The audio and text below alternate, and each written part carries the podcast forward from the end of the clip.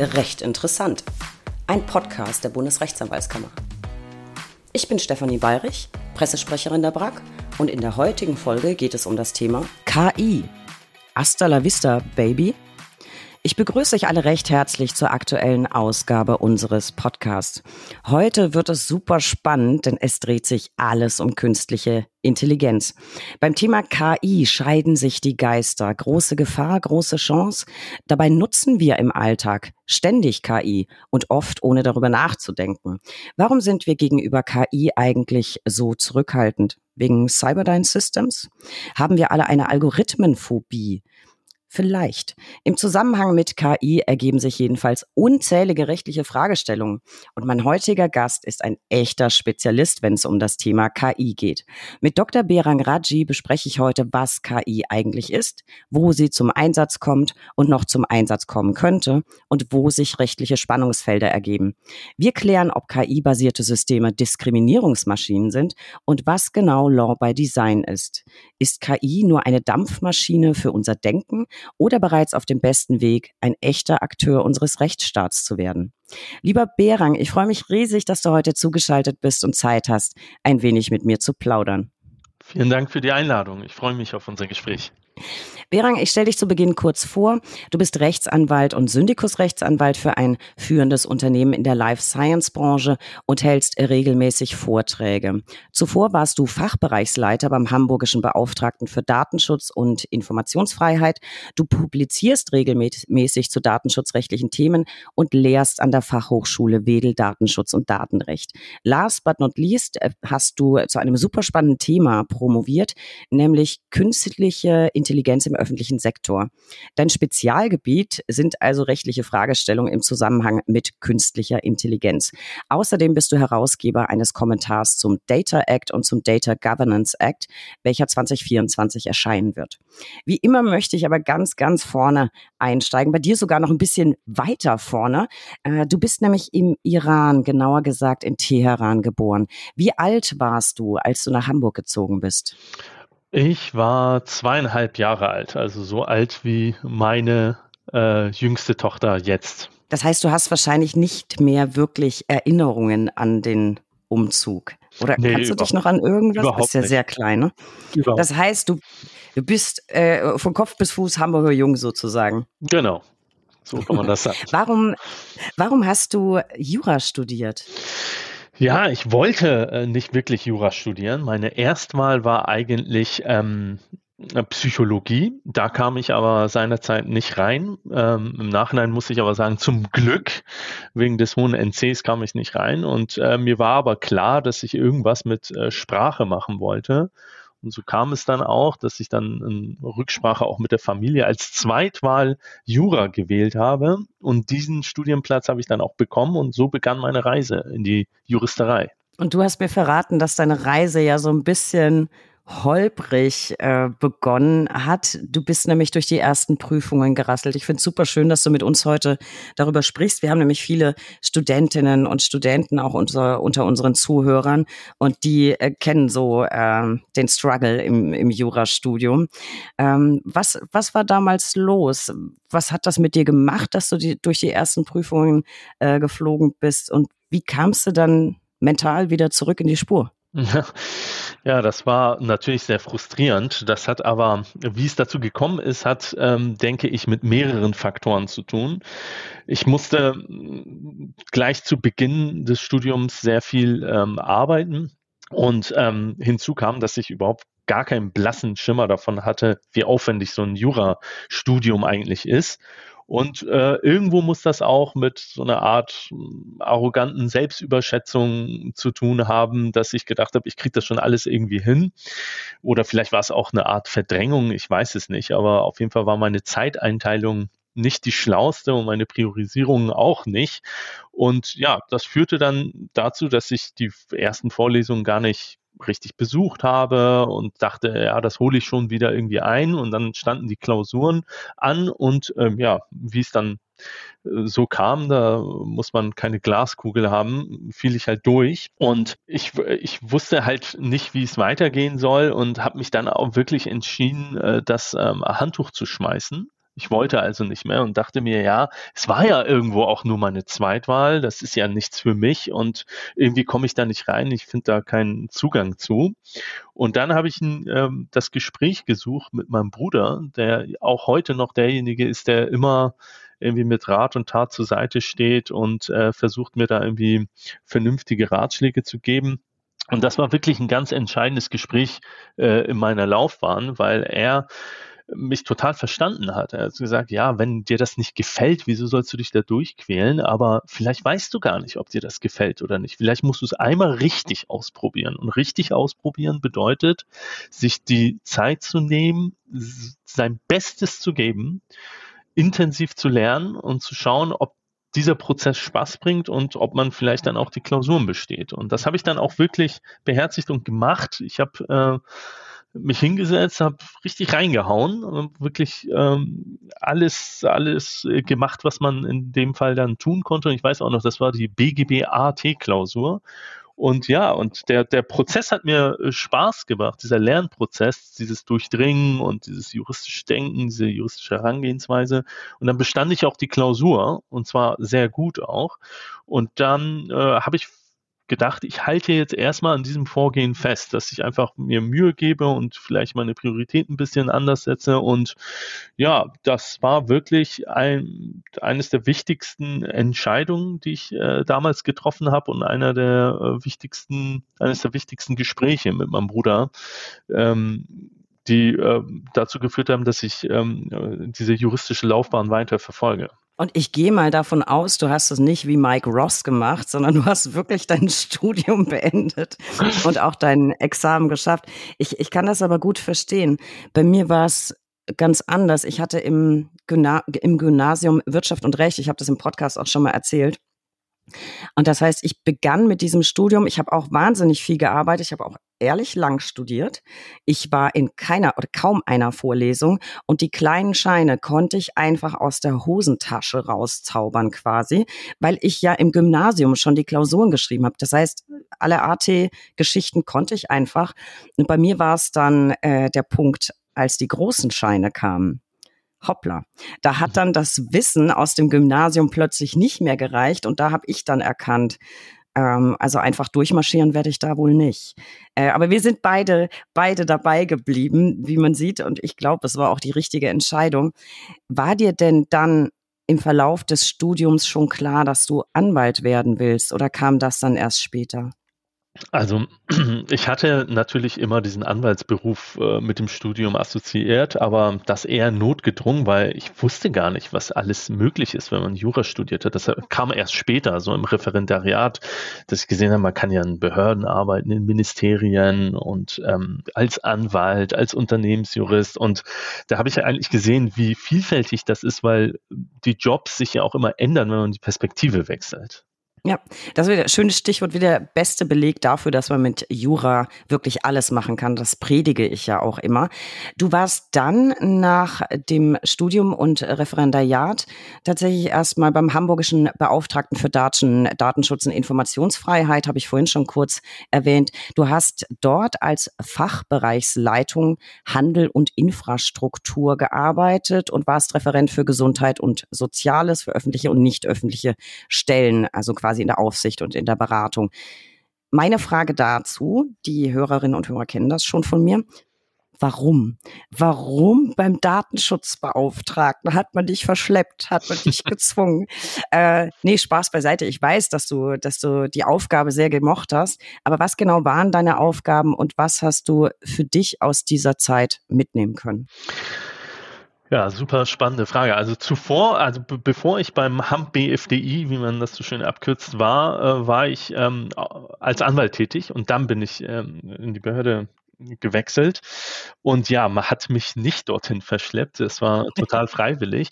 Ich habe im, äh, im Studium den Schwerpunkt gehabt, ähm, äh, Information und Kommunikation. Also viele verstehen das als Medienrecht und dazu gehörte dann irgendwie auch im Schwerpunkt zumindest so als Randgebiet äh, Datenschutzrecht. Und dieser gesamten Thematik bin ich äh, treu geblieben. Und ähm, ähm, mir war es irgendwie wichtig, ich, dass ich durch verschiedene Perspektivenwechsel versuche, diese Thematik ähm, immer besser zu verstehen und äh, auch anders zu erleben. Das ist, man muss sich das so vorstellen. Man äh, mag zum Beispiel Strafrecht und dann will man irgendwie Pflichtverteidiger werden, dann ist es gar nicht so verkehrt, wenn man vorher auch mal Staatsanwalt war. Und so ähnlich äh, muss man das auch vielleicht im Datenschutzrecht sehen, wenn man jetzt anwaltlich berät äh, und vorher bei der Aufsichtsbehörde war, dann kennt man natürlich ähm, die Schwerpunktsätze und die Vorgehensweise und ähm, ah. schafft auch vielleicht auch äh, jetzt gar nicht so als äh, gute Verteidigung, gar nicht in dem Sinne, sondern auch das Positive, was man in der Behörde gelernt hat, nämlich irgendwie ähm, ja die, die, den die Gedanken und das, worum es eigentlich geht, mit in die Unternehmen oder in die Beratung mit hineinzutragen, ne? um ähm, das weiter zu verbreiten eigentlich. Und ähm, ja, ich kann auf jeden Fall jedem äh, oder jeder, die im Datenschutzrecht tätig sein möchte, anwaltlich beraten oder wie auch immer, immer nur raten, äh, auch zumindest temporär, sei es irgendwie eine Referendarstation oder wie auch immer, ähm, Erfahrungen bei den Landesdatenschutzbeauftragten zu sammeln. Das ist einfach ähm, äh, super spannend, weil die Aufgabenfelder, und das hast du ja auch gefragt, sehr vielfältig sind. Also man berät und beaufsichtigt zugleich äh, öffentliche Stellen, also andere Behörden und auch nicht öffentliche Stellen, das sind dann die Unternehmen und ähm, hat aber auch mit Gesetzgebungsverfahren, wo man äh, auch nochmal eine Stellungnahme abgeben muss, zu tun. Ähm, bei großen IT-Projekten der Stadt ist man mit involviert, muss mit beraten und versuchen, das datenschutzkonform äh, zu, äh, mitzugestalten und die Impulse mitzugeben. Aber wenn man sich jetzt auch mal zum Beispiel äh, die Zeit, die Corona-Zeit nochmal äh, ins Gedächtnis ruft, da hatten wir dann solche Themen wie Kontaktnachverfolgungs-Apps und so. Und das das begleiten natürlich auch Datenschutzbehörden mit und ähm, man hat dann eine, einen großen gesellschaftlichen Einfluss, der irgendwie dann auch alle betrifft und das ist oftmals nicht so wirklich äh, unmittelbar spürbar, wie zum Beispiel bei Richtern, die in Einzelfällen entscheiden, sondern man entscheidet dann für eine äh, größere Gemeinschaft. Das ist wirklich sehr äh, interessant. Ja. Ich hoffe, konnte deine Frage richtig beantworten. richtig und falsch gibt es nicht. Auf jeden Fall finde ich die, die Antwort sehr, sehr spannend. Und wie schlau ist das denn? Tatsächlich, wenn du hinterher im Datenschutz im Datenschutzrecht beraten willst, erstmal quasi bei dem Landesdatenschutzbeauftragten in Erfahrung zu bringen durch eigene Mitarbeit, was lassen die durchgehen, wo sind sie besonders piffig, ist ja eigentlich sehr, sehr schlau. ähm, apropos, da habe ich, hab ich gerade mal eine Frage ich stelle immer wieder fest, und gerade weil du das Stichwort genannt hast, Corona-Zeiten, da hat uns in der Anwaltschaft wahnsinnig, wahnsinnig Schwierigkeiten bereitet, dass die Videokonferenzsysteme auf Landesebene so unterschiedlich eingestuft wurden. Ich fand das ein Unding. Wir hatten wirklich Kontaktsperren, wir hatten Lockdown. Man war froh, wenn man es geschafft hat, möglichst schnell Videokonferenzsysteme zu haben. Und das war etwas auf, auf Ebene der BRAC, was uns wirklich Schwierigkeiten gemacht hat, weil natürlich auch die Anwälte aus ganz Deutschland uns angeschrieben haben und sagt, ich weiß jetzt gar nicht mehr, was Baden-Württemberg, ja, Zoom geht gar nicht. Äh, in anderen Bundesländern war das okay. Du berätst aber ja auch bundeslandübergreifend. Macht ihr regelmäßig irgendwas, um das zu vereinheitlichen? Weil ich finde das sehr schwierig, dass von Bundesland zu Bundesland so unterschiedlich entschieden wird. Und äh, ich weiß gar nicht mehr, welcher Landesdatenschutzbeauftragte es war, der sagte dann, es geht nichts außer Jitsi. Und ich weiß nicht, ob irgendjemand schon mal Jitsi ausprobiert hat. Ich dann ja. Ähm, und dann dachte ich mir auch, Freund, äh, unser Freund bist du aber nicht, wenn wir das nutzen müssen. Da konntest du am Anfang nicht mehr Bildschirm teilen und ähnliches. Ähm, Gibt es da irgendwelche Harmonisierungsbestrebungen? Weil das finde ich immer ziemlich misslich. Ja, da äh, legst du den Finger direkt in die Wunde. Diese Videokonferenzsysteme, das war wirklich, äh, das war wirklich ein Problem. Aber man muss da ähm, wirklich ähm, so ein bisschen differenzierter äh, rangehen, denke ich. Also zum einen äh, müssen Datenschutzbehörden versuchen, ähm, pragmatische Lösungen zu finden. Irgendwie müssen andere Bereiche, die ja natürlich auch grundrechtlich eingehegt sind, ähm, ähm, Raum lassen und Entfaltungsmöglichkeiten. Gerade im schulischen Bereich zum Beispiel kann man nicht sagen, ja, ihr könnt jetzt nichts mehr nutzen, es gibt keinen Schulunterricht mehr. Andererseits wiederum muss sind die Datenschutzbehörden die Hüter des ähm, äh, äh, Grundrechts auf informationelle Selbstbestimmung und ähm, des Rechts auf personenbezogene Daten.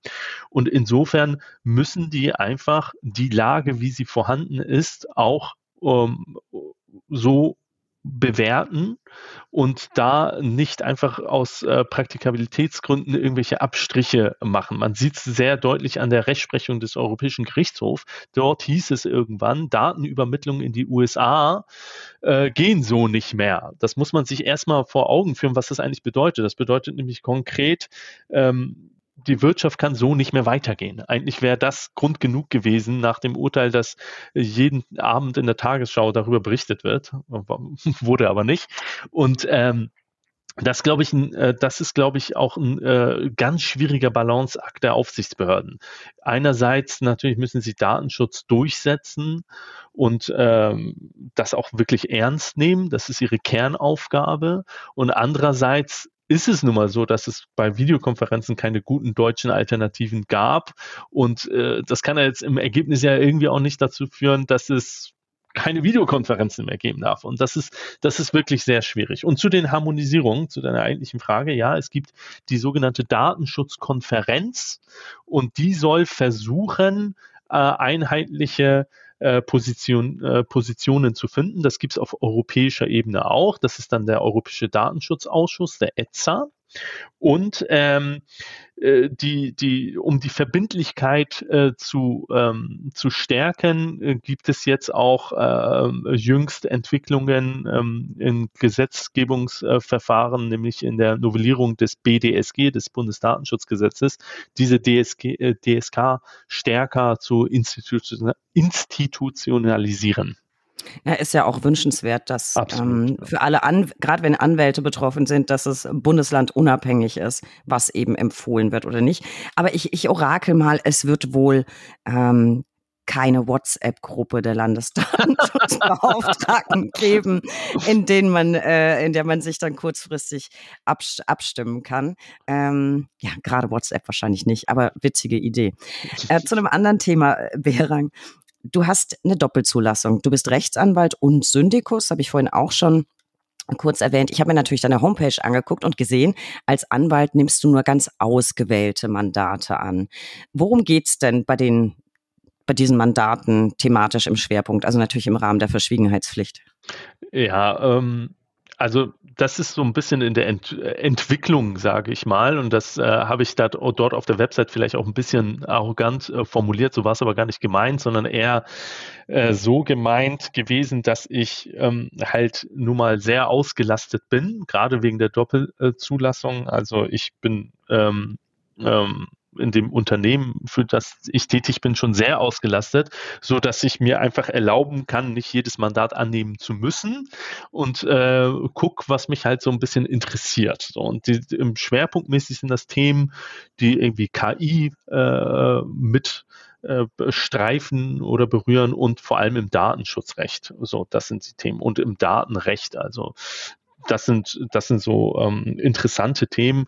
Was mich auch immer sehr interessiert, ist so im Gesundheitsbereich, wenn es dort um datenschutzrechtliche Themen geht. Zum Beispiel, wie kann man eigentlich, ähm, äh, was, da berate ich zum Beispiel ein Unternehmen, das ist ein Start-up, das möchte das möchte äh, Forschungsdaten verschiedenen Stakeholdern äh, einfacher zur Verfügung stellen und versucht dann mit so einem Management-Tool Einwilligungen eigentlich zu handeln, weil die ja sehr komplex teilweise im Gesundheitsbereich sind. Solche sehr interessanten Sachen, die, äh, die, die nehme ich gerne an, solange es zeitlich möglich ist, weil man muss das ja auch, man muss dann ja auch wirklich abliefern können. Und also ich käme jetzt nicht auf die Idee, irgendwas im Mietrecht zu machen. Das ist eigentlich damit gemeint. Dachte ich mir fast. Ich finde übrigens nicht, dass das arrogant klingt, sondern einfach nur sehr spezialisiert. Also ich finde, das ist eigentlich schon wieder ein gutes Werbetool, zu sagen, ich nehme ausgewählte Mandate. Ich finde das überhaupt nicht arrogant. Oh, okay. So, Syndikus. Ähm, Du arbeitest äh, für die Eppendorf SE. Das ist ein Unternehmen aus der Life Science Branche, habe ich gelesen. Was zum Henker ist denn die Life Science Branche? Ich habe überhaupt keine Vorstellung. Erzähl mal. Ja, Life Science Branche ist eigentlich so ein äh, Überbegriff. Ne? Da alles, was Medizintechnik ist, aber auch Pharmazie würde darunter fallen. Aber das ist, die Eppendorf ist hier das ist jetzt kein Pharmakonzern oder so, sondern wir machen halt Medizinprodukte. Wir stellen Laborgeräte äh, her und das ist ein, ein Unternehmen, was wirklich Premium-Produkte äh, herstellt und was sich auf die Fahne geschrieben hat, dass die Nutzerinnen und Nutzer in Laboren wirklich Werkzeuge haben, mit denen sie äh, ihre Aufgaben so gut wie möglich im Labor erledigen können. Und das ist wirklich eine Premium-Marke mit langlebigen Produkten ähm, äh, wie zum Beispiel Pipetten, Zentrifugen, solche, so, solche ähm, Gerätschaften. Und sehr äh, interessant finde ich, wenn ich das noch kurz sagen darf, dass, äh, also ich kannte das Unternehmen vorher nicht wirklich. Ne? Und ähm, als Jurist hat man da vielleicht keinen Bezug zu, aber da stellen sich auch juristisch sehr viele interessante äh, Fragen. Und andererseits, wenn man jetzt mit irgendjemandem sprich, der einen Bezug zum Medizin hat oder irgendwie mal im Labor gearbeitet hat, die kennen alle Eppendorf. Also das ist äh, so die Marke, äh, wenn es um bestimmte Produkte im Labor geht. Ja, schade, schade. Ich hatte jetzt gehofft, aber Life Science Leben, ja, Wissenschaft, hätte ja auch irgendwie was ähm, mit unmittelbarem Nutzen für mich sein können. Also kein Rabatt über dich. Äh, für mich von Interesse, fürchte ich. Ähm, aber was genau liegt denn da auf deinem Schreibtisch? Wofür bist du dann zuständig? Weil das ist ja ein sehr, sehr weites Feld. Ja, total. Da stellen sich sehr viele Fragen. Äh, ich bin ähm, in der Rechtsabteilung, also ich bin jetzt nicht der Datenschutzbeauftragte, aber in der Rechtsabteilung bin ich Legal Counsel für Datenschutz. Also ich berate hoch und runter im Datenschutzrecht äh, und äh, die Eppendorf SE, das ist ein Konzern mit äh, über 5000 Mitarbeitern überall auf der Welt und ähm, wir haben auch einige nationale Gesellschaften und überall, wo sich, äh, wo sich dann Fragen stellen, berate ich ähm, sowohl national als auch international in datenschutzrechtlichen Fragen. Und das kann alles Mögliche sein. Ne? Das kann jetzt irgendwie eine Marketingmaßnahme sein, die irgendwie auch äh, datenschutzrechtlich beraten werden muss. Das können auch neue IT-Tools sein, die eingekauft werden wollen und da vorher eine datenschutzrechtliche Einschätzung eingeholt werden muss. Solche Themen halt. Also auch sehr, sehr fokussiert auf deine Lieblingsthemen. Ja. Zu einem bei deinem Lieblingsthema möchte ich auch gern äh, bleiben. Worüber ich nämlich vor allem mit dir sprechen will, ist deine Doktorarbeit mit dem Titel Künstliche Intelligenz im öffentlichen Sektor, Verfassungs- und Datenschutzrechtlicher Rahmen für den staatlichen Einsatz intelligenter Technologien. Und ich gestehe tatsächlich, weiß nicht, ob ich das schon jemals getan habe, ich habe deine Doktorarbeit gelesen und ich habe sie ehrlich gesagt auch wirklich verschlungen. Das ist jetzt in der Tat nicht alltäglich für eine Doktorarbeit. Normalerweise mache ich um sowas äh, einen großen Bogen. Ich bin aber ehrlich, ich habe ab Seite 190 fortfolgende ein bisschen abgekürzt, weil da ging es ganz, ganz tief ins, ins in den Dschungel des Datenschutzrechts. Das war mir dann doch so ein bisschen speziell. Und vorab muss ich dir zwei Dinge verraten, die ich beim Lesen echt richtig gefeiert habe. Und zwar relativ zu Beginn hast du es geschafft, innerhalb eines einzigen Absatzes vom Kino in die deutsche Verwaltung zu wechseln. äh, diesen Schwenk äh, muss man erstmal glaubwürdig hinkriegen. Chapeau, fand ich richtig gut. Und was ich noch viel besser fand, äh, du warst am Anfang ja kurz beim Thema Filme. Und ich habe die ganze Zeit beim Lesen echt gedacht, ich habe dich angefeuert. Los, Berang, tu's, tu's. Tu's. Ich will in deiner Doktorarbeit die Worte Terminator und Skynet lesen. Mach schon, mach schon. Und du hast mich nicht enttäuscht. Ich habe mich wirklich beim Lesen wie ein kleines äh, Kind gefreut. Aus einem besonderen Grund. Ich musste selber mal einen Vortrag ähm, zu Legal Tech und ein bisschen, ja, Einstiegsvortrag zu KI halten. Und ich konnte es mir echt auch nicht verkneifen, Skynet, ähm, also im Terminator und Minority Report einzubauen. Und deswegen echt, es war ein, ein wunderschöner Moment, als ich wirklich in einer Doktorarbeit das Wort Terminator gelesen habe. ähm, und weil wir schon bei Terminator sind, du sprichst auch vom Kampf Mensch gegen Maschine in deiner Doktorarbeit, um, um jetzt mal so ein bisschen Werbung dafür zu machen. Vielleicht möchte ein oder andere sie auch noch lesen. Ich weiß, du hast es nicht so gemeint, dass KI Kampf Mensch gegen Maschine bedeutet, aber diese Formulierung findet sich auch und ich finde, die gehörte da auch rein. Lass uns mal so ein bisschen easy peasy einsteigen. In der Einleitung sprichst du selbst davon, dass viele von uns so eine Art Algorithmenphobie haben, dass wir also sehr, sehr kritisch eingestellt sind gegenüber KI. Warum ist das so, glaubst du? Und wo, woher kommt das vielleicht?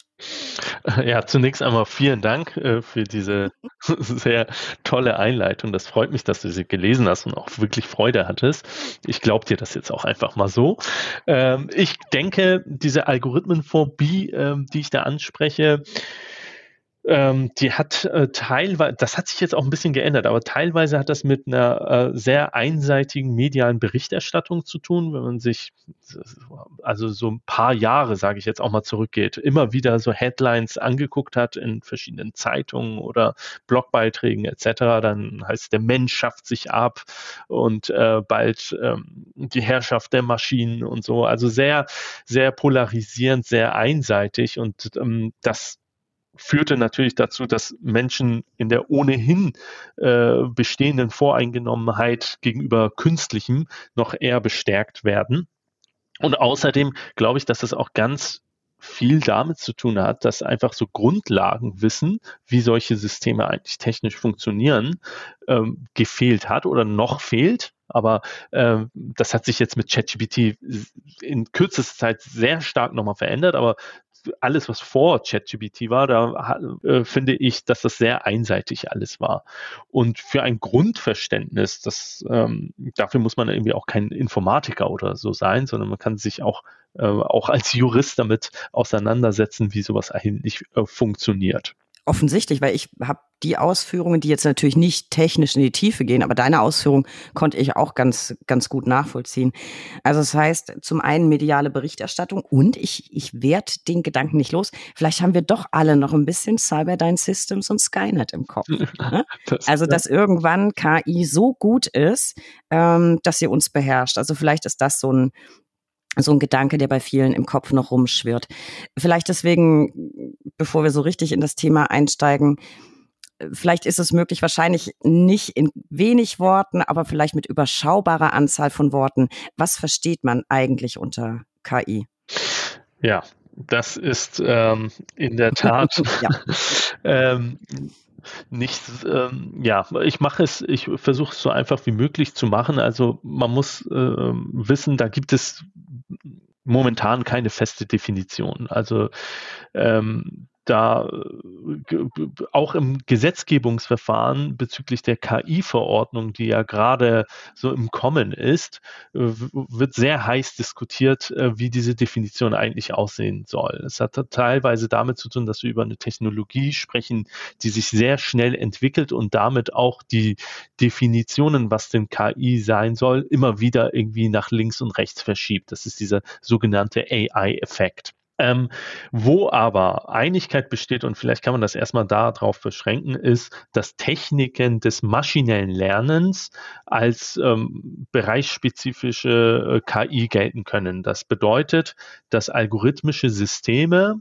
durch eine Auswertung von Daten selbst die in diesen Daten äh, innewohnende Logik erkennen und dann auf äh, darauf reagieren können. Also dass man nicht wie, äh, wie bei der äh, klassischen Programmierung bei deterministischen Algorithmen alles äh, vorher vorgeben muss, sondern eigentlich ein Modell trainiert wird und wenn dann ein neues Input-Datum äh, eingegeben wird, dieses Modell eigenständig ähm, äh, darauf reagieren kann. Ich finde, so kompliziert ist, ist die, na, auch wenn du sagst, es gibt keine abschließende Definition, so kompliziert klang das jetzt nicht. Ja. Ähm, um es mal einfach zu halten, ich glaube, es gibt ähm, im Bereich der KI ja die sogenannte Superintelligenz, starke KI, schwache KI. Was ist da jeweils der Unterschied? Und wenn wir gleich uns weiter unterhalten, von welcher Form von KI sprechen wir beide dann eigentlich?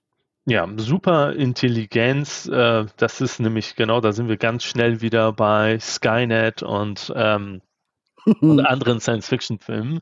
Da geht es darum, dass man so die Vorstellung hat, dass die Fähigkeit, dass man eine KI geschaffen hat, die weit über die Fähigkeiten der Menschen hinausgeht. Das ist quasi der Moment, wo wir das letzte Mal irgendwie technisch was geschaffen haben. Ab diesem Zeitpunkt äh, kann die KI neue Tech, äh, Technologie selbst entwickeln und ähm, ist stellt uns quasi weit in den Schatten und dann ist auch total unklar, wie die Zukunft der Menschheit aussehen soll. Ne? Das ist so diese Vorstellung von Superintelligenz und ähm, oftmals auch als Singularität ähm, klassifiziert. Und starke KI bedeutet, oder das ist die Vorstellung, dass äh, die KI-Technologie sich so weit entwickelt hat, dass sie ebenbürtig ist mit den Fähigkeiten der Menschen, also auch Transferleistungen und sowas.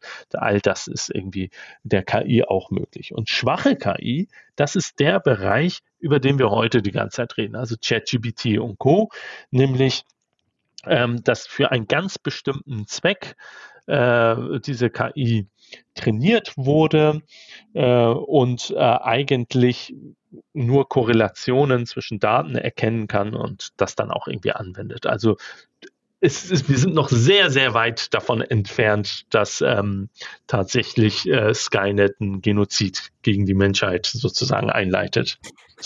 Das ist doch schon mal beruhigend, finde ich. Ähm, also gut, wir sprechen über, über schwache KI. Trotzdem klingt das alles noch sehr, sehr abstrakt. Lass uns das mal so ein bisschen mit Leben füllen. Ich finde nämlich, wenn man drüber nachdenkt, nutzen wir schon jetzt im Alltag so viel mehr KI, als uns bewusst ist. Ähm, was würdest du sagen, welche KI-basierten Tools, Apps nutzen viele von uns denn tagtäglich schon, ohne weiter drüber nachzudenken? Weil dann kann sich jeder auch ein bisschen was drunter vorstellen. Ja, also klassisches Beispiel ist natürlich der Spam-Filter ne? beim, beim, beim E-Mail-Account, wo äh, eigenständig erkannt wird, äh, diese E-Mail ist Spam, dann landet sie nicht im Inbox, äh, sondern in einem anderen Ordner. Textkorrekturen im Handy, äh, Übersetzungs-Apps und Tools. Also viele, mich eingeschlossen, nutzen fast täglich DeepL. Das ist ein Übersetzungstool das ist auch eine generative KI und äh, das kennt jetzt auch mittlerweile wirklich jeder, ChatGPT oder auch DAL-I und so weiter. Also das ist sehr weit verbreitet. In unseren Handys ist schon ganz viel KI enthalten, auch die ähm, biometrische Gesichtserkennung. Äh, äh, ja, genau, es umgibt uns schon ohnehin überall. Und ich glaube, im Bereich der Bildbearbeitung ist auch schon ähm, sehr, sehr viel KI im Einsatz in diversen Apps. Äh, da kann man ganz viel machen und ähm, letztlich doch wahrscheinlich auch diese ganzen beliebten Gesichtsfilter. Ja, genau. Ja, wo die Videos sehr gutes so, Beispiel, ja. Äh, fällt mir gerade in der Sekunde ein. Ähm, das heißt, wir alle nutzen das tagtäglich und denken oftmals gar nicht drüber nach. Und mein Lieblingsbeispiel, äh, das hast du auch in deiner Doktorarbeit ja eben angesprochen, waren die Spamfilter. Weil ganz ehrlich, da hätte ich überhaupt nicht drüber nachgedacht, dass das letztlich auch schon KI ist. Also KI umgibt uns im Alltag äh, an allen Fronten sozusagen. Ein sehr viel spezielleres und auch, wie ich finde, sehr viel komplizierteres Thema ist der Einsatz von KI bei Behörden oder in der Justiz. Ich würde mal sagen, Deutschland ist da jetzt vielleicht nicht unbedingt der KI-Vorreiter, auch wenn schon so ein bisschen was getestet wird. In den USA sieht das da schon ganz anders aus. Und das war übrigens ein, ein Abschnitt in deiner Doktorarbeit, den ich auch mit größtem Interesse gelesen habe und auch den habe ich verschlungen, weil das war mir so auch nicht klar. Äh, du beschreibst das System Kompass.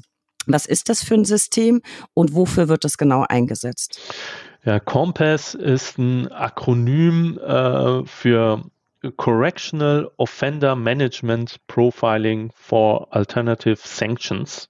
Das habe ich mir jetzt notiert nebenbei. Ich weiß das auch nicht immer auswendig. und äh, ja, es, es ist eigentlich ein Unterstützungstool für äh, Richter. Äh, es wird in den USA eingesetzt und es soll sie dabei unterstützen, wenn es um die Anordnung der Untersuchungshaft geht, der Festsetzung der Haftlänge und der Strafaussetzung. Also es wird ein Scorewert ähm, ausgegeben von dem System und anhand des Scorewerts kann ähm, der Richter dann entscheiden, ja, die Rück Rückfälligkeitswahrscheinlichkeit ist so und so hoch und deshalb ähm, sind folgende Entscheidungen äh, naheliegend. Genau. Ich, ich fand gerade dieses Kapitel echt so ein bisschen schockierend, muss ich, muss ich ehrlich sagen. Und es hat sich ja auch gezeigt, dass dieses System wirklich deutliche Schwächen hat beim Thema Schuldangemessenheit und auch eben bei diesen Prognoseentscheidungen, für die es ja eben gerade da ist. Das haben ja Nachforschungen gezeigt. Und diese Nachforschungen haben auch ergeben, dass das System deutliche rassistische Tendenzen inne hatte. Was, was ist denn deiner Ansicht nach so das, das Problem mit dem System? Ja, äh, erstmal die, die Problematik mit der Schuldangemessenheit, du hast es gerade äh, äh, kurz angesprochen. Es ist nämlich so, dass äh, sehr viele Informationen in dieses System mit einfließen bei der Scoreberechnung. Auch solche Fragen wie, ob Verwandte ebenfalls schon mal in Haft waren und äh, solche Fragen, die eigentlich mit dem Hintergrund und mit dem Kontext, also mit dem sonstigen Leben des, äh, des Angeschuldigten zu tun haben ja, klar, wir wissen, das hat natürlich auch irgendwelche äh, soziologischen Folgen oder Hintergründe, äh, ob jemand jetzt ähm, äh, einen bestimmten Weg einschlägt, ja. Aber das hat mit der eigentlichen Schuldfrage äh, sichtlich wenig zu tun. Und das ist schon mal, glaube ich, ein ganz äh, großes Problem, dass bei den Gewichtungsparameter des Scores an ähm, sehr fragwürdigen Informationsquellen angeknüpft äh, werden. Und äh, außerdem wird dieses System, es gibt auch mittlerweile sehr viel äh, Fachliteratur dazu, in Bezug auf Fairness sehr kritisch äh, diskutiert. Und ähm, ProPublica hat herausgefunden, dass die Prognosen teilweise sehr rassistisch waren, weil dunkelhäutige Menschen äh, tendenziell einen sehr viel schlechteren Scorewert bekommen haben als hellhäutige. Und ähm, es kam, äh, wo, ja, woran liegt das? Ja, das, das, da muss man, da, äh, dem muss man auf den Grund gehen. Und ähm, es hat sich halt gezeigt, dass das System darauf angelegt ist, gerade die Haut als inputrelevantes Datum nicht zu berücksichtigen. Gleichwohl es vor allem in den USA viele Proxys gibt, viele stellvertretende Merkmale und somit ähm, äh, eben doch äh, ähm, ähm, solche Benachteiligungen in den Scorewert hineinfließen. Und das ist ein, ein großes Problem. Und dann muss man sich natürlich die Frage stellen, wie kann man denn überhaupt so ein System dann fair ausgestalten? Und ein, ein ein anderes Problem, bevor ich jetzt äh, zu lang rede, ich komme auch zum Punkt, ein anderes Problem ist natürlich, dass von solchen Scorewerten auch bestimmte Ankereffekte hinausgehen. Ne? Also wenn, wenn ein bestimmtes System einen Scorewert ausgibt, dann und es keine hinreichenden Mechanismen gibt, wie man so einen Scorewert äh, übersteuern kann. Also ich meine, so bestimmte Verwaltungsvorgaben, dass man zunächst versucht, gerade ähm, äh, gegenteilige Argumente zu finden. Also wenn es bestimmte Mechanismen nicht gibt, dann äh, gehen von solchen äh, Score-Werten Ankereffekte hinaus und man tendiert eher zu diesem äh, Score-Wert die Entscheidung ähm, äh, zu treffen als umgekehrt. Und das ist, denke ich, für die Richterschaft dann auch ein großes Problem. Das, das glaube ich auch. Und vor allem kann man sich ja als Betroffener da nicht wirklich gut zur Wehr setzen. Und du hattest ein sehr, sehr plakatives Beispiel. Da ging es um, ich weiß gar nicht, Diebstahl, glaube ich, von einem Rasenmäher. Ja. Und ein paar Werkzeugen. Und da hat die Staatsanwaltschaft relativ niedrig ähm, ihre, ihre Forderung angesetzt. Und der Richter hat, so klang es, relativ blind einfach auf dieses Kompasssystem vertraut und die Forderung der Staatsanwaltschaft um ein Vielfaches überschritten, genau. ohne das in Frage zu stellen. Das finde ich halt, also ich fand es schockierend. Ein weiteres großes Thema in den USA ist das Predictive Policing. Das kommt dort auch zum Einsatz. Äh, was ist das genau? Weil das ist ja noch mal ein bisschen was anderes als, als Kompass. Genau, ähm, das, ist, äh, das ist auch ein o ähm, Oberbegriff, äh, prädiktive Polizeiarbeit. Eigentlich geht es darum, dass man äh, versucht, Polizeiarbeit in der Weise zu digitalisieren, dass äh, eine automatisierte Datenverarbeitung ähm, die Bekämpfung von Straftaten vorbeugend eigentlich ermöglicht. Also es ist noch nicht ganz äh, Minority Report. Ja, so geht in glaub, die Richtung, ja. so ein so ein bisschen. Und ich weiß, dass in Deutschland erste Bundesländer äh, Predictive Policing Systeme schon getestet haben. Wofür genau und was haben die Tests denn so ergeben?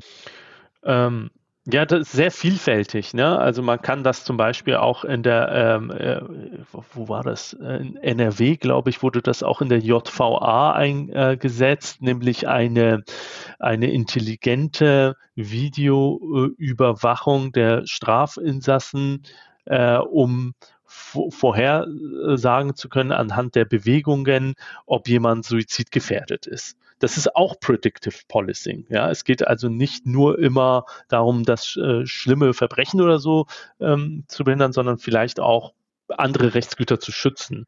Und äh, oftmals wurde es diskutiert, wenn es um Einbruchsdiebstähle geht, dass man dann, wenn Einbruchsdiebstähle gemeldet werden, äh, frühzeitig äh, wieder ähm, äh, wieder in dieses Gebiet fährt, um zukünftige weitere Einbrüche zu verhindern. Das äh, ist einfach auf äh, kriminologischen Theorien basierend. Das ist der Near-Repeat-Ansatz, der davon ausgeht, dass wenn irgendwo ein Einbruch stattgefunden hat, die Wahrscheinlichkeit erhöht ist, dass in der Gegend weitere Einbrüche stattfinden.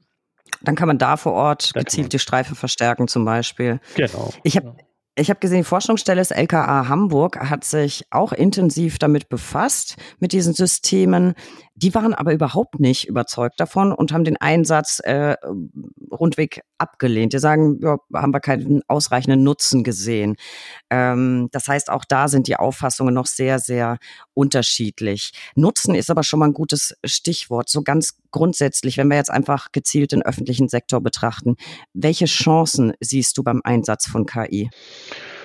Ja, vielleicht nochmal ganz kurz ergänzend äh, zu, zu Predictive Policing, darauf muss man auch verweisen, ist in meiner Doktorarbeit jetzt nicht enthalten, das habe ich nicht mehr verwertet, aber dazu gab es auch ein sehr interessantes Urteil vom Bundesverfassungsgericht, äh, wo entschieden wurde, dass zwei Normen, nämlich in Hessen und in Hamburg, die eine äh, gerade so eine Datenauswertung ermöglichen, eigentlich verfassungswidrig sind. Und das stützt sich auch mit dem Bericht der Forschungsstelle des LKA, nämlich ähm, äh, dass diese Systeme eigentlich eigentlich gar nicht in der Lage sind, eine konkrete Gefahr zu erkennen, sondern allenfalls äh, Gefahrerforschungsmaßnahmen erlauben. Und ähm, insofern die Eingriffsschwelle ähm, eigentlich gar nicht dem Grundrecht auf informationelle Selbstbestimmung äh, gerecht wird. Ähm, ja, ganz konkret äh, nutzen. Wofür kann man KI in der Verwaltung äh, nutzen. Also ganz klar muss sein, auch der Richter muss halt googeln können, ja, und auch in Google in der alltäglichen Suche ist auch irgendwie KI mit enthalten.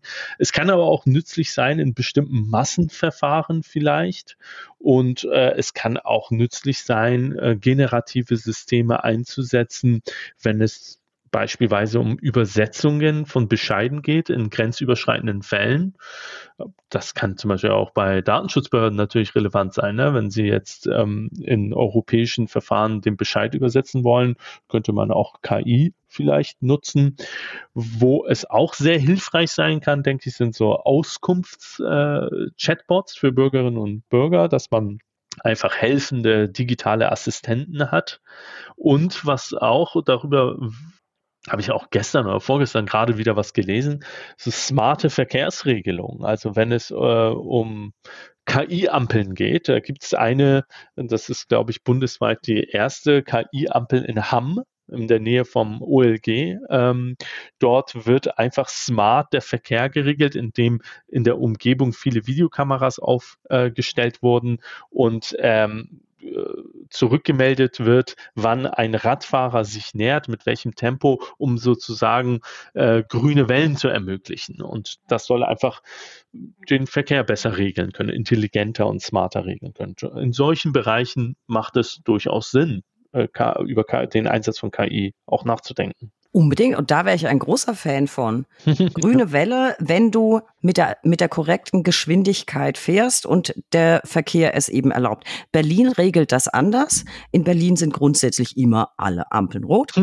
Das ist, das ist ein Gesetz. Also niemand fährt.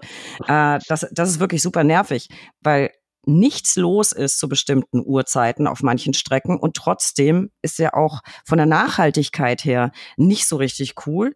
Fährst immer an, dann bleibst wieder stehen, fährst an, könntest ja auch mit gleichbleibender Geschwindigkeit und dann im Eco-Modus einfach durchfahren. Ich wäre ja. ein großer Fan davon. Ja. Auch für Motorradfahrer ganz wichtig, weil manchmal löst du nämlich die Bodenschwellen, also die, die, die Schranken nicht aus. Und wenn es dann keine Kamera gibt, musst du absteigen und irgendwo auf eine Fußgängerampel drücken, äh, damit du auch mal irgendwie los losfahren kannst. Sehr spannende Themen. Beim Fragen, bei der Frage Nutzen von KI, dann stellt man ja zwangsläufig Mensch und Maschine so ein Stück weit gegenüber und fragt sich, mh, hm, wer hat denn da die Nase vorn.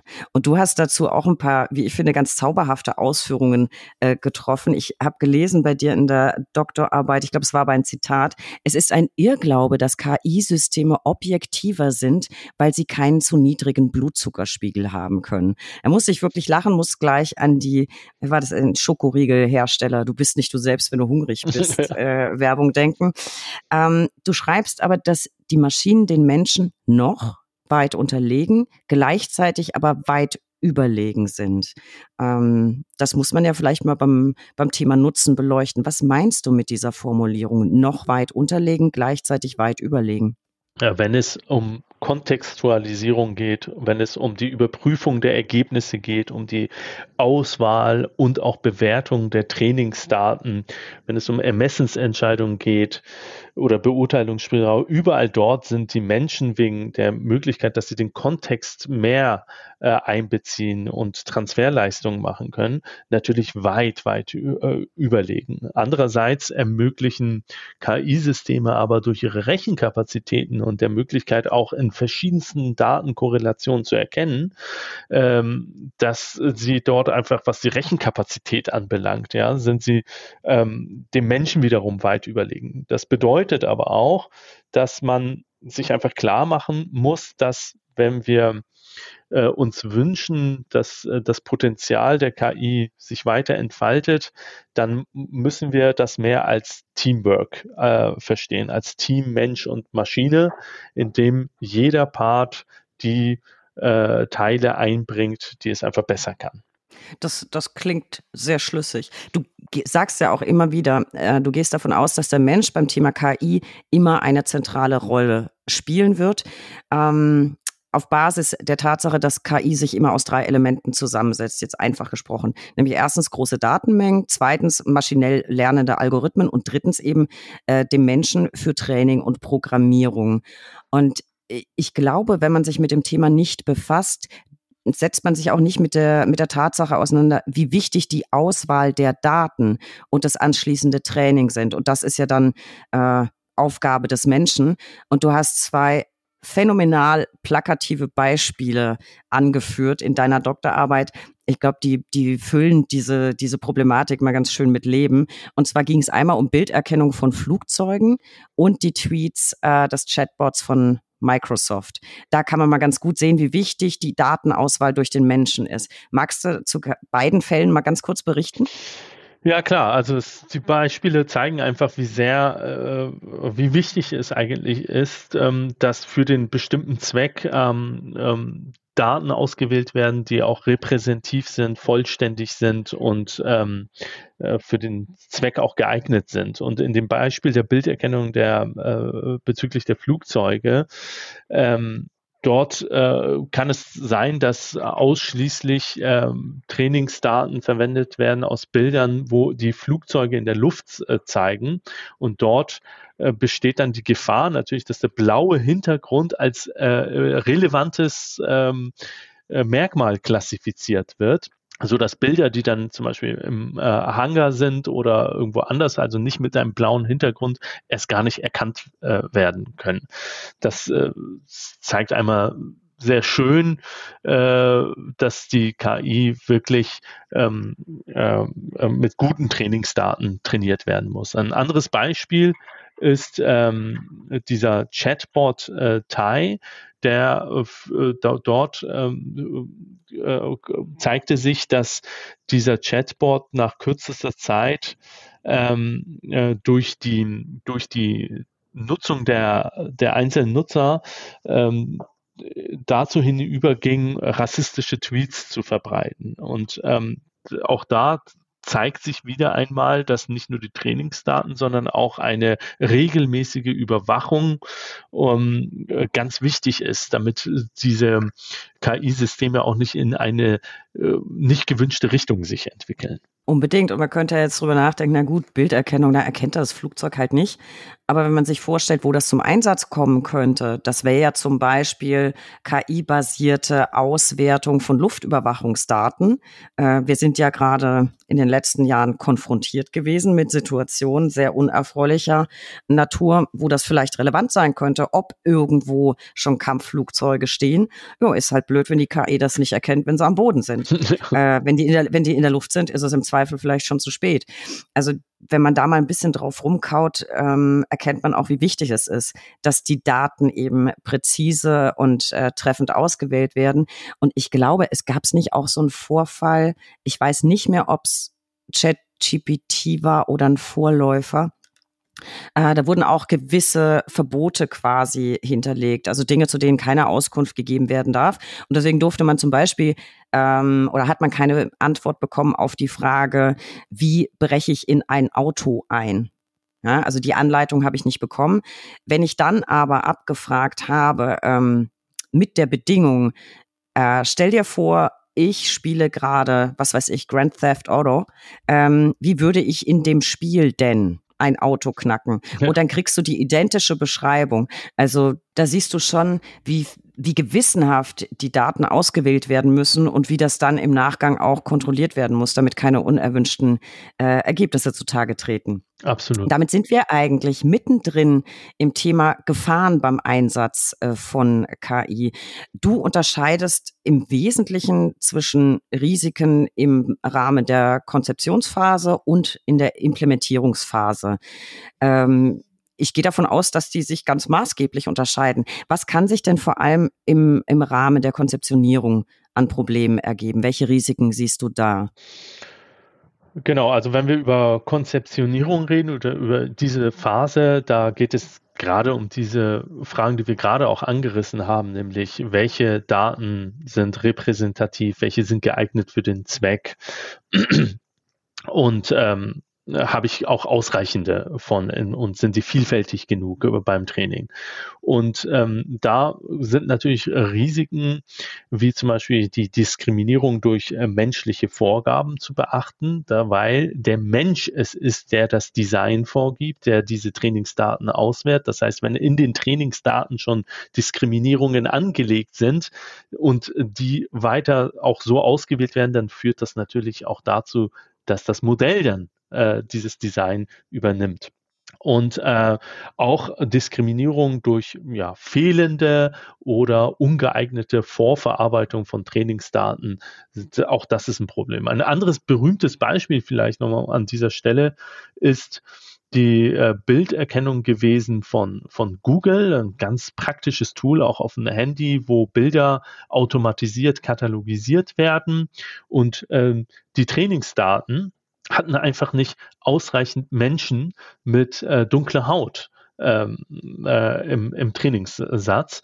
Und das führte dazu, dass in einem Fall äh, eine Person äh, als Gorilla äh, äh, äh, kategorisiert wurde. Und das ist natürlich, das geht halt gar nicht. Und das ist sehr krass und zeigt, wie wichtig es ist, dass auch die Daten, die Trainingsdaten vorher vernünftig ausgewählt werden.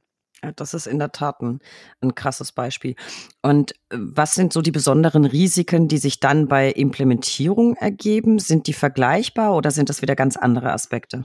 Ja, in der Implementierung, da geht es halt dazu, ich habe das jetzt einfach so genannt, ne? man kann das unterschiedlich nennen, aber da geht es halt darum, dass ich jetzt ein KI-System habe, was ich dann wirklich auch auf die Straße bringen will. Das heißt, ich möchte es jetzt wirklich einsetzen. Und dort kann gerade die Intransparenz solcher opaken algorithmischen Systeme dazu führen, dass äh, ich in justizielle Grundrechte äh, beschnitten werde, weil ich überhaupt nicht weiß, wie ich mich dagegen wehren soll, weil ich auch überhaupt nicht weiß, wie diese Systeme funktionieren.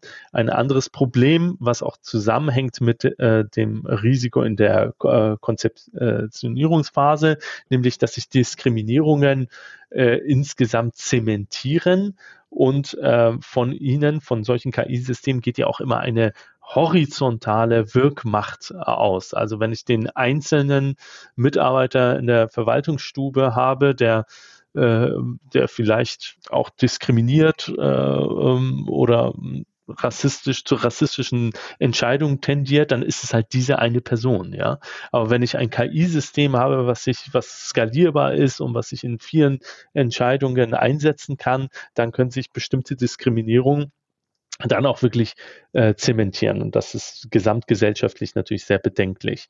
Außerdem, das hatten wir auch schon bei Compass äh, kurz angerissen, äh, durch die äh, Adaption maschineller Entscheidungen können sich auch Diskriminierungen ergeben oder verfestigen. Und wenn solche Score-Werte in verschiedenen Verwaltungsentscheidungen sich breit machen, wir kennen das in der ähm, Rechtsprechung des Bundesverfassungsgerichts. Dort ist von Streubreite die Rede oder andere kennen es auch unter dem Begriff Chilling Effects.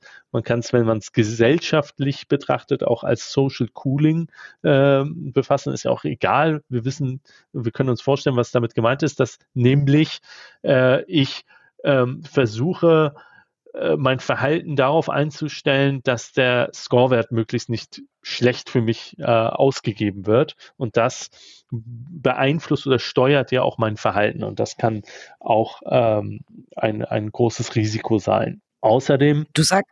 Achso, ja, Entschuldige. Ja, nee, wir können hier, das geht, das kann noch lange so weitergehen. Da gibt es viele Probleme. Wenn du sagst, ähm, Diskriminierung wird wenn ich die Daten nicht korrigiere, zementiert. Also das ist, glaube ich, auch das, was du ähm, umschrieben hast mit äh, KI äh, kann oder ist eine Diskriminierungsmaschine.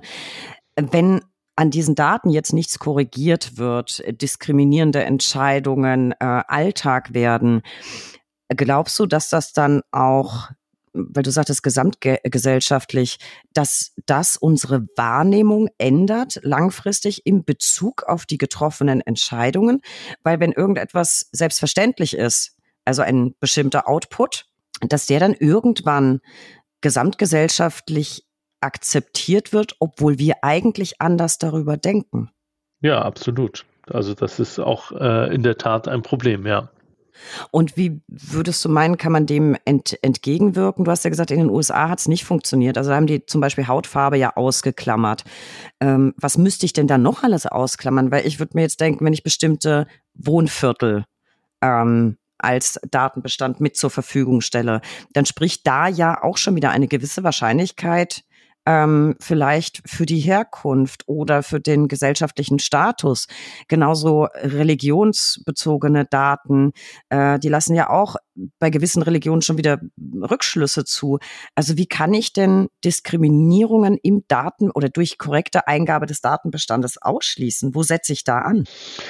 Das ist wirklich ein äh, sehr interessanter Punkt und da zeigt sich, wie interdisziplinär diese Thematik eigentlich ist. Wir haben die äh, verfassungsrechtliche Gleichheitsdomatik, aber wir haben natürlich auch ähm, einfach äh, technische Möglichkeiten im Bereich der Informatik und da muss man eng miteinander zusammenarbeiten, um hier Lösungen zu finden. Eine naheliegende Herangehensweise ist ja Fairness äh, durch Blindheit, sage ich mal, versuchen zu erreichen, indem man bestimmte Input-Daten komplett ausschließt ähm, das funktioniert ja auch bei uns Menschen so ein bisschen. Ne? Man sagt, äh, du darfst bestimmte Entscheidungen, äh, bestimmte, bestimmte Merkmale nicht an Entscheidungen knüpfen, sonst ist das ähm, äh, nicht zulässig. Und wenn man das jetzt eins zu eins übersetzen würde und sagen würde, das algorithmische System knüpft gar nicht an Geschlecht oder gar nicht an die Ethnie, dann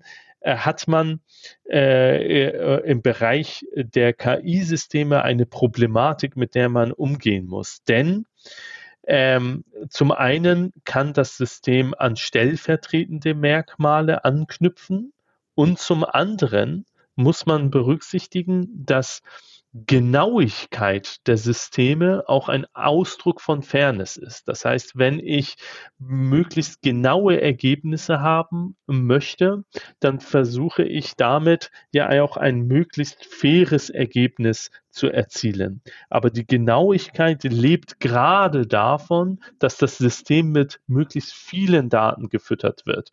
Und das ist äh, so ein Spannungsverhältnis dann natürlich auch mit dem Datenschutzrecht, ne? dass man einerseits versucht, möglichst datensparsam die Systeme zu trainieren, aber dies wiederum dazu führen könnte, dass es zu erheblichen Diskriminierungen kommt und man eigentlich mehr Daten benötigt, um sie zu trainieren. Also ähm, ja, es ist äh, schwierig, wie man äh, diesem System Fairness beibringen kann. Klingt absolut nach Quadratur des Kreises. Ja. Ähm, vor allem, weil man ja dann erst on the go sieht, welche Daten welcher Art vielleicht hintenrum dann doch wieder zu Diskriminierung führen. Bräuchte es möglichst viele, aber viele lässt du weg. Also klingt sehr, sehr schwierig. Deswegen finde ich das Thema auch so spannend. Mich persönlich beschäftigt beim Thema Risiken vor allem so ein Aspekt. Wir sprechen ja von Einsatz von KI eben in der Justiz, in Behörden. Und ich will jetzt weder der Richterschaft noch Behörden zu nahe treten, sondern ich meine das ganz objektiv und das würde für, für wesentliche Teile der Anwaltschaft genauso gelten. Jetzt mal unterstellt, du hast so ein Tool, das du eben einsetzen willst in der Justiz oder in Behörden. Dort, wo dieses Tool zum Einsatz kommen würde, ist ja nun gerade keine fundierte KI-Expertise, also in technischer Hinsicht vorhanden. Ich finde, damit stellt sich zwangsläufig die Frage, ob der Staat beziehungsweise seine Organe nicht zu viel Kontrolle abgeben. Die wissen ja letztlich nicht viel über das, was sie da bedienen und einsetzen. Und was mich ebenso beschäftigt, und da bin ich wieder bei Cyberdyne, ähm, es würde ja nicht die Justiz oder der Staat oder die Behörde eben äh, dieses Tool selber programmieren, sondern du bist ja immer angewiesen auf Unternehmen in der Privatwirtschaft. Und auch da will ich nichts unterstellen, aber natürlich haben die mindestens wirtschaftliche Interessen, vielleicht auch sonstige Eigeninteressen. Ähm, und das heißt, die, ja, die Entscheidungsmechanismen, die Werkzeuge staatlicher Entscheidungen gehen letztlich in die Hände der Privatwirtschaft. Siehst du das als Problem oder bin ich da jetzt äh, aufgrund meiner Sci-Fi-Filmerfahrung einfach wieder die olle Unke? Nein, absolut. Da sprichst du einen sehr interessanten Punkt an. Und ich glaube ehrlich gesagt, das ist ein Dissertat eigenes Dissertationsthema, dieses Verhältnis nochmal genau zu beleuchten. Aber das ist äh, wirklich ein sehr wichtiger Punkt. Ähm, das heißt, wenn der Staat sich mehr und mehr diesen privaten Systemen bedient, muss auch schon alleine aus diesem Grund ein Grundverständnis vorhanden sein, wie diese Systeme funktionieren und äh, äh, wie sie in Entscheidungen implementiert werden können. Das ist ein sehr, sehr, sehr wichtiger Punkt. Und natürlich dürfen sich dann diese, ähm, ähm, diese staatlichen Aufgaben, die eigentlich mit diesen privaten Tools erledigt werden, äh, nicht äh, auf private Entscheidungsträger übergehen. Ja. Ich, ich, spoiler mal so ein bisschen. Du kommst äh, zu dem Ergebnis, dass Einsatz von KI bei staatlichen Entscheidungen gegenüber Bürgern nicht per se ausgeschlossen ist. Aber siehst du rechtliche Grenzen von KI? Ich lasse jetzt mal Datenschutz außen vor, die sich allein aus dem Rechtsstaatsprinzip ergeben. Also ich denke mir, nach dem, was du jetzt heute erzählt hast und was ich von dir gelesen habe, überall da, wo Beurteilungsspielraum besteht oder wo es um Ermessensentscheidungen geht, äh, da stelle ich mir das schwierig vor. Ja, absolut. Das äh, kann äh, die KI nicht. Und ähm, und es gibt nationale, also einfach gesetzliche Regelungen, die gerade das auch mit aufgreifen. Ein Beispiel ist 35a VWVFG. Dort ähm, äh, verdeutlicht die Norm, dass der Gesetzgeber bereits regulatorisch diese technischen Grenzen äh, in, in das Gesetz gegossen hat, weil der Anwendungsbereich gerade vorsieht, dass ähm, Ermessensentscheidungen überall dort, wo Beurteilungsspielraum ähm, äh, vonnöten ist, keine vollautomatisierte Entscheidung äh, getroffen werden kann. Aber wäre das nicht auch ein prima Ansatzpunkt generell für den Einsatz äh, von KI im öffentlichen Sektor, dass man sagt, selbst wenn ich Systeme und sei es auch nur unterstützend einsetze, muss jeder immer das Recht haben, dass ich menschlichen Entscheider hinzuziehe oder selbst die Möglichkeit habe zu sagen, ja, ich will aber nicht nur KI-basiert, also ich möchte bitte einen Ansprechpartner. Ja, das ist ähm staatliche Entscheidungen müssen irgendwie anfechtbar bleiben. Das bedeutet auch, dass ähm, in dem Moment, wo ich eine maschinelle Entscheidung anfechte, es möglich sein muss, dass man, äh, dass ein Mensch aus Fleisch und Blut da nochmal drüber äh, schaut. Das, ähm, das ergibt sich gewissermaßen auch aus dem Rechtsstaatsprinzip, würde ich sagen. Ja, das, das würde ich auch so sagen. Und ich bin, ich bin KI gegenüber absolut aufgeschlossen. Ich finde, es gibt viele spannende Projekte. Ich bin aber auch ehrlich, je nachdem, was für ein Verfahren das wäre oder was eben für, ja, ja, keine Ahnung, Anlass, bei dem jetzt eben KI zum Einsatz kommt. Ich wäre schon jemand, ich würde nicht nur im, im Wege der Rechtsmittel ähm, das Recht haben wollen, menschlichen Entscheider hinzuziehen, sondern je nachdem, von welcher Wichtigkeit das Thema für mich ist, auch schon im quasi, ich nenne es jetzt einfach untechnisch erstinstanzlichen Entscheidungsprozess, also auch schon im Verwaltungsvorgang. Äh, mhm. ähm, ich glaube, damit könnte ich ganz gut meinen, meinen Frieden machen. Glaubst du, es ist also von unerlässlicher Wichtigkeit, dass wir für ausreichende Kon Kontrollinstanzen sorgen beim Einsatz äh, von KI? Was auch bedeutet, letztlich äh, anknüpfen an den Punkt, den ich eben angesprochen habe, mhm. dass jeder, der mit KI konfrontiert ist, ausreichend darüber informiert sein muss. Ja, also beides, ausreichende Informationen und Kontrollinstanzen. Ja, absolut. Äh, also ähm, man muss äh, Recht, das Rechtsstaatsprinzip äh, zielt ja auch darauf ab, dass staatliche Entscheidungen messbar sein müssen. Das bedeutet aber auch, dass äh, eine Art äh, verfassungsrechtliche Transparenz geboten ist. Und die gibt es ja auch schon bei Verwaltungsentscheidungen. Es gibt die Begründungspflichten, äh, das heißt Verwaltungsentscheidungen gegenüber dem Bürger müssen begründet äh, werden. Und äh, dort äh, gibt es aus der analogen Welt viel Rechtsprechung. Es gibt auch schon viele, äh, viele Ansätze, äh, also viele er Erklärungen, was Teil dieser Begründung sein müssen. Und ähm, daraus kann man halt ableiten, dass wesentliche Entscheidungsparameter benannt äh, werden müssen. Das bedeutet halt nicht, dass man jetzt im Rahmen dieser Entscheidungen den Code offenlegen muss oder so, sondern so wie auch in der analogen Welt äh, wesentliche Entscheidungsparameter, die von der Maschine getroffen wurden, auch äh, aufklären muss. Und das bedeutet aber wiederum, dass die Verwaltung gerade bei selbstlernenden algorithmischen Systemen, die sich ja weiterentwickeln, in der Lage sein muss, das auch immer wieder zu verifizieren, zu kontrollieren und äh, zu testen. Und das, daraus erwächst quasi auch eine Art Pflicht für eine äh, Art äh, Datengovernance. Das ist ein, ein spannender Punkt, über den habe ich auch tatsächlich nachgedacht. Ich dachte mir auch, ja, Source Code veröffentlichen kann ja nicht sein, das oder ne, dem, dem Bürger zur Verfügung stellen, das kann es ja nicht sein. Aber allein die Tatsache zu erwähnen, dass System XY, nennen wir es mal Roborichter, jetzt die Entscheidung getroffen hat, das kann ja auch nicht sein. Ich muss ja letztlich bis zum gewissen Grad offenbaren, aufgrund welcher Datenlage und Spezifikationen diese Entscheidung vorgeschlagen und von mir als richtig verifiziert wurde, von mir als zuständigem Richter.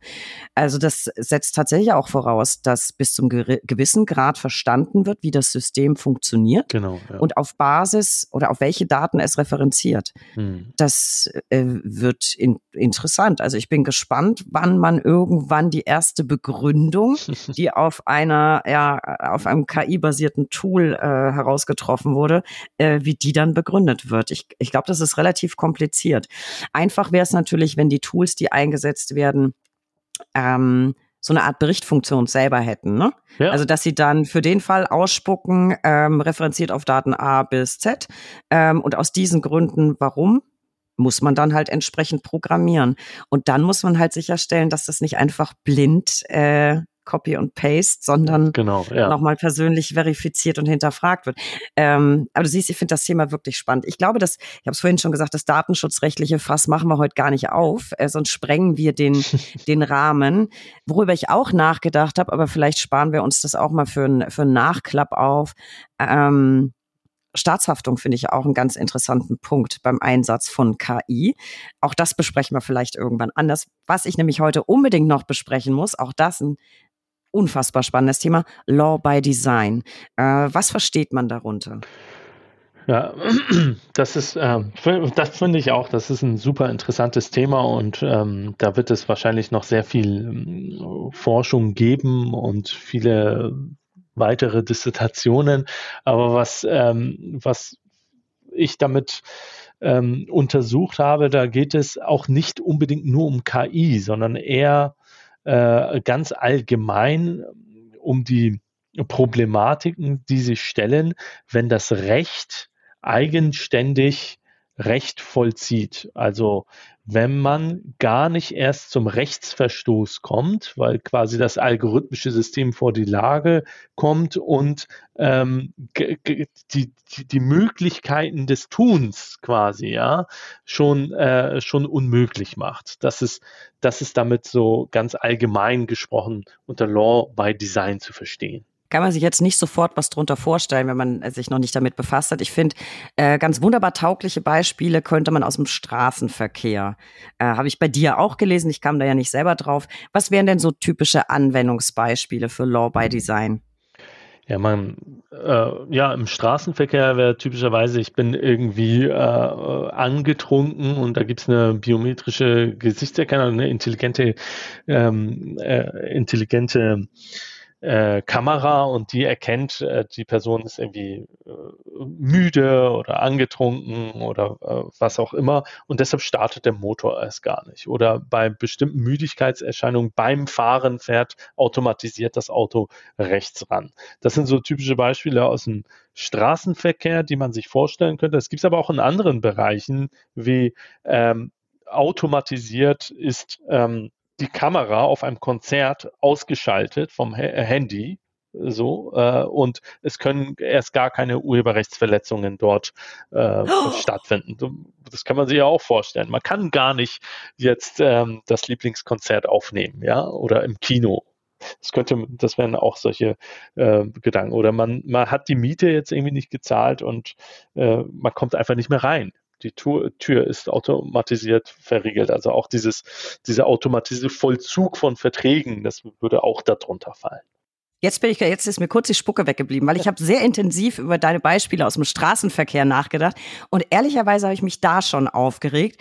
Aber ganz ehrlich, wenn du auf dem Konzert keine Fotos mehr machen kannst, ne, bin ich raus, weg mit Low by Design. Jetzt bin ich ein Gegner. Nee, jetzt mal ganz Spaß beiseite wie stehst du persönlich zu diesem Ansatz? Ich meine jetzt nicht rechtswissenschaftlich, sondern wirklich persönlich. Persönlich denke ich, dass man sich ganz genau anschauen muss, über welchen Bereich wir sprechen. Wenn man die vielfältigen Einsatzmöglichkeiten sich anschaut, dann denke ich, dass das vielleicht zu weit gehen würde, wenn man zu viel davon Gebrauch machen würde. Das ist meine private äh, Meinung. Ich sehe das schon bedenklich. Ich finde es wirklich einen spannenden Ansatz. Und ich war eigentlich der Meinung, ich weiß nicht so recht, wie ich das finde. Jetzt nach deinen neuen Beispielen finde ich das unsäglich. weil auf den ersten Blick klingt es ja erstmal gar nicht so schlimm weißt du, Sicherheit oder Schutz der Allgemeinheit, wenn du betrunken bist und das Fahrzeug ist so konstruiert, egal ob mit Kamera oder was auch immer, äh, dass es gar nicht startet, wenn du betrunken bist. Klingt erstmal ganz gut, finde ich. Auch, dass dein Fahrzeug rechts ranfährt, wenn du müde bist. Tolles Sicherheitsfeature. Hm. Law by Design würde aber ja bedeuten, dass alle das nutzen müssen. Bei den zwei Punkten fände ich es jetzt nicht schlimm. Aber irgendwie, ich will es jetzt nicht nennen, mein kleines Revoluzzer gehen, aber das, da, da fühle ich mich doch ein bisschen eingeengt. Wenn ich den Gedanken jetzt weiterspinne, also technisch beim Fahrzeug wäre ja wirklich vieles möglich. Wenn wir sagen, wir wären so weit, dass mein Fahrzeug automatisch erkennen kann, auf der Strecke, auf der ich mich gerade befinde, darf ich nur diese Höchstgeschwindigkeit fahren.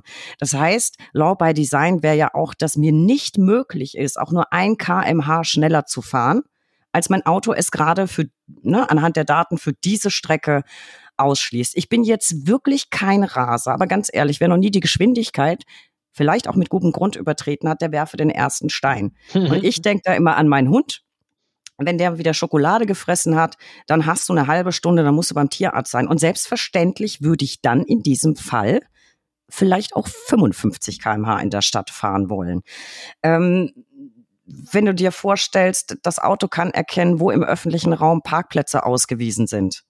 Und es ist aber so konstruiert, dass wenn kein Parkplatz vorhanden ist, du da einfach nicht parken kannst, nirgendwo. Äh, ich möchte aber bitte selbst entscheiden, ob ich im absoluten Halteverbot kurz parken will, sonst kriegst du in Berlin keine Brötchen vom Bäcker. Ähm, wenn du dir vorstellst, digitale TÜV-Plakette, das Fahrzeug kann nicht mehr bewegt werden, weil deine TÜV-Plakette ausgelaufen oder abgelaufen ist. Ähm, und du kannst dann nicht mehr in die Werkstatt fahren.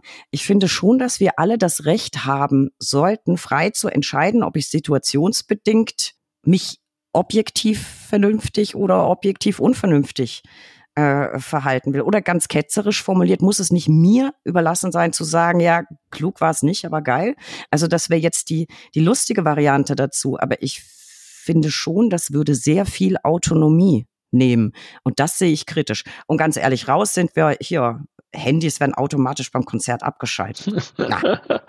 ja. Dann, äh, das, das, das, das geht gar nicht. Also ich sehe das wirklich kritisch. Und das ist so ein Punkt. Ich denke, es wäre aber vieles davon technisch möglich. Also theoretisch.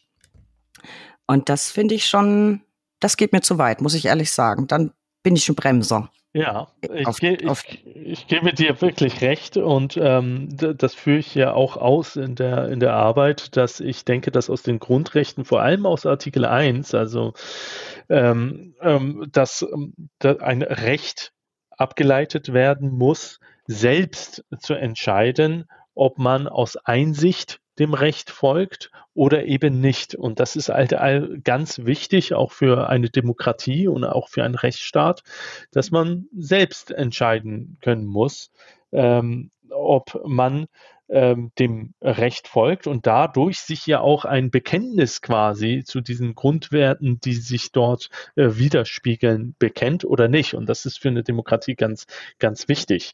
Und ähm, in diesem Zusammenhang, und das habe ich ja eingangs schon gesagt, muss man einmal schauen, ist das Recht in bestimmten Konstellationen überhaupt auf Vollvollzug angelegt oder nicht? Und du hast es gerade gesprochen, wenn ein Hund irgendwie schnell zum Tierarzt muss oder ist jemand äh, hat sich irgendwie ganz schwer verletzt, und dann äh, muss man den jetzt, man kann nicht mal mehr auf einen Notarzt warten, sondern muss da schn schnell hin. Dann äh, sieht man anhand dessen, dass oftmals das Recht gar nicht auf ähm, Vollvollzug äh, angelegt ist, sondern sehr viele Kontextentscheidungen mit, ähm, äh, mit getroffen werden müssen. Das, das sehe ich auch so. Und ich, ich, ich glaube tatsächlich, jeder sollte das Recht haben, auch objektiv dumme Entscheidungen zu treffen. Ja. So. Und wenn ich in dem Fall meine warmen Brötchen mir das wert sind, dass ich ein Knöllchen in Kauf nehme, finde ich schon ganz schön, äh, wenn ich, wenn ich das machen darf. Abgesehen davon, glaube ich, wäre Law by Design eine super Sci-Fi-Filmvorlage. Ja, da könnte man eine Menge draus machen, wie dann alle die, die Kontrolleinheiten in ihren Fahrzeugen zerstören und äh, Mal gucken, vielleicht gibt's demnächst was entsprechendes aus Hollywood. Ähm, also noch ist es nicht so weit, noch dürfen wir alle objektiv dumme Entscheidungen treffen. Äh, keine dumme Entscheidung, sondern eine sehr gute ist es jetzt äh, zum Abschluss zu meiner persönlichen Lieblingskategorie überzugehen. Der Buchstabe L kann für so vieles stehen. Äh, Lieblingsgetränke, Lieblingspannen, Lieblings-Sci-Fi-Filme. Und für dich, lieber Berang, habe ich heute die folgenden drei. Bleiben wir erst Nochmal fachlich. Ich habe was wieder gut zu machen. Ich habe vorhin so ein bisschen Datenschutzrecht äh, gedisst. Das natürlich völlig zu Unrecht. Es hat seine Daseinsberechtigung und du liebst es. Und deswegen für alle, die auch Datenschutz lieben, äh, würde ich gern von dir wissen, welches ist dein Lieblingsdatenschutzrechtlicher Kommentar? Oh ja, da habe ich, äh, ich würde sagen, zwei, wenn ich darf. Darfst du. Ja, gut, dann wäre es der Simitis und der Tegergabel. Das halten wir mal fest. Ein Tipp für alle äh, Hörerinnen und Hörer mit einem Fable für Datenschutzrecht da draußen. Ich kann ehrlicherweise dazu gar nichts sagen, weil ich in der glücklichen Lage bin, dass bei uns im Haus ein Kollege fürs Datenschutzrecht zuständig ist. Und ähm, das heißt, ich muss mich gar nicht vertieft damit befassen. Ich sage immer nur, mach's bitte möglich. Und äh, äh, manchmal klappt das und manchmal klappt es eben nicht. Auf jeden Fall hat er immer sehr viel Arbeit äh, mit mir. Dann würde ich gerne wissen, dein Lieblingsurlaubsort? Würde ich jetzt spontan sagen, Sardinien. Sardinien fehlt noch auf meiner Liste. Und wo genau bist du da am liebsten und was machst du dann da im Urlaub? Äh, überall dort. Äh, gar keine äh, präferierte Ecke unbedingt. Und ja, man kann da einfach sehr schöne ausspannen und äh, dieses wundervolle Wasser genießen. Ich muss das irgendwann mal nachholen. Mach ich muss das. mir Sardinen auch noch angucken. Und jetzt natürlich nochmal beim Thema bleibend. Wir haben so viel über Skynet und Cyberdyne und so gesprochen. Dein Lieblings-Terminator? Ja, ganz klar Terminator 2. Teil 2, oder? Teil 2, ja. Ich meine, man kann Teil 1 durchaus auch gucken. Ich habe Teil 2 zuerst gesehen, dann Teil 1. Das geht dann schon in Ordnung. Aber ehrlich, alles, was nach Teil 2 kam, war Schwachsinn, oder? Ja, also Teil 3 so geht gar nicht. Und nee. irgendwann später jetzt mit Christian Bale und so haben sie so ein bisschen die Kurve wieder bekommen, aber keine Chance gegen Teil 2. Nein, keine Chance gegen Teil 2. Und ich weiß noch, als ich den gesehen habe, das war ja unfassbar, was die Special Effects anging. Wahnsinn. Also ich war völlig geflasht. Ich habe diesen Film geliebt. Ich habe ihn geliebt. Und ganz ehrlich, war es Teil 3, wo sie dann plötzlich Terminator Tussi hatten? Wer war das? Ich habe, darf, darf man das jetzt so sagen? Ich meine das überhaupt nicht frauenfeindlich. Aber Terminator 2 hatte eine Geschichte und Teil 1 erklärte auch irgendwie diese Geschichte. Aber es war doch dann vorbei. Ja. Es war doch dann vorbei. Und dann wurde versucht, ähm, ja, mit irgendwelchen Elementen, die vielleicht noch zum Verkauf beitragen können, fehlende Geschichte zu ersetzen. Das ist meine Perspektive. Mhm. Beschwerden äh, könnt ihr mir gerne per Mail schicken. Ähm, aber ich fand, es war einfach Terminator 2. Ja, finde ich auch. Da sind wir uns auf jeden Fall einig, wie bei vielen anderen Punkten heute. ja, und es geht tatsächlich auch gar nicht gegen Frauen, sondern Sarah Connor war ja großartig. Unglaublich, ja fand ich faszinierend. Und äh, wäre ich nicht Anwältin geworden, wäre ich gern eine Freiheitskämpferin geworden, à la, Sarah Connor. Aber auch mit den Muckis von Sarah Connor. Ja. Äh, fand ich äh, großartig. Schön sind wir uns auch da einig. Also es ist und bleibt. Ähm, das ist jetzt quasi äh, normativ sozusagen festgehalten. Es ist Teil zwei. Lieber Berang, tausend Dank für dieses großartige und spannende Gespräch. Noch ein Wort an euch Lauscher da draußen. Besucht uns für tagesaktuelle Infos rund um den Anwaltsberuf unter www.brack.de. Abonniert diesen diesen Podcast. Wir freuen uns über jeden neuen Zuhörer. Folgt uns auf Instagram unter recht unterstrich interessant und werft mal einen Blick in Brack Mitteilungen und Brack Magazin, beides digital erhältlich. Und heute sehr wichtig, ein Blick in die Show Notes. Habe ich euch ganz viel zu Berang zusammengestellt, auch zu seiner Doktorarbeit. Ja, Berang, faszinierendes Thema. Ich glaube, es gibt noch wirklich viel zu besprechen. Vielleicht machen wir irgendwann mal einen Nachklapp dazu. Ich hatte wirklich viel Freude. Ja, vielen Dank, liebe Steffi, dass ich dabei sein durfte. Das hat wirklich sehr viel Spaß gemacht. Und klar, wir können das äh, jederzeit wiederholen. Sollten wir, denn KI entwickelt sich permanent weiter und deswegen wird es auch nicht an Gesprächsstoff fehlen. Ich danke dir. Auf bald. Bis bald.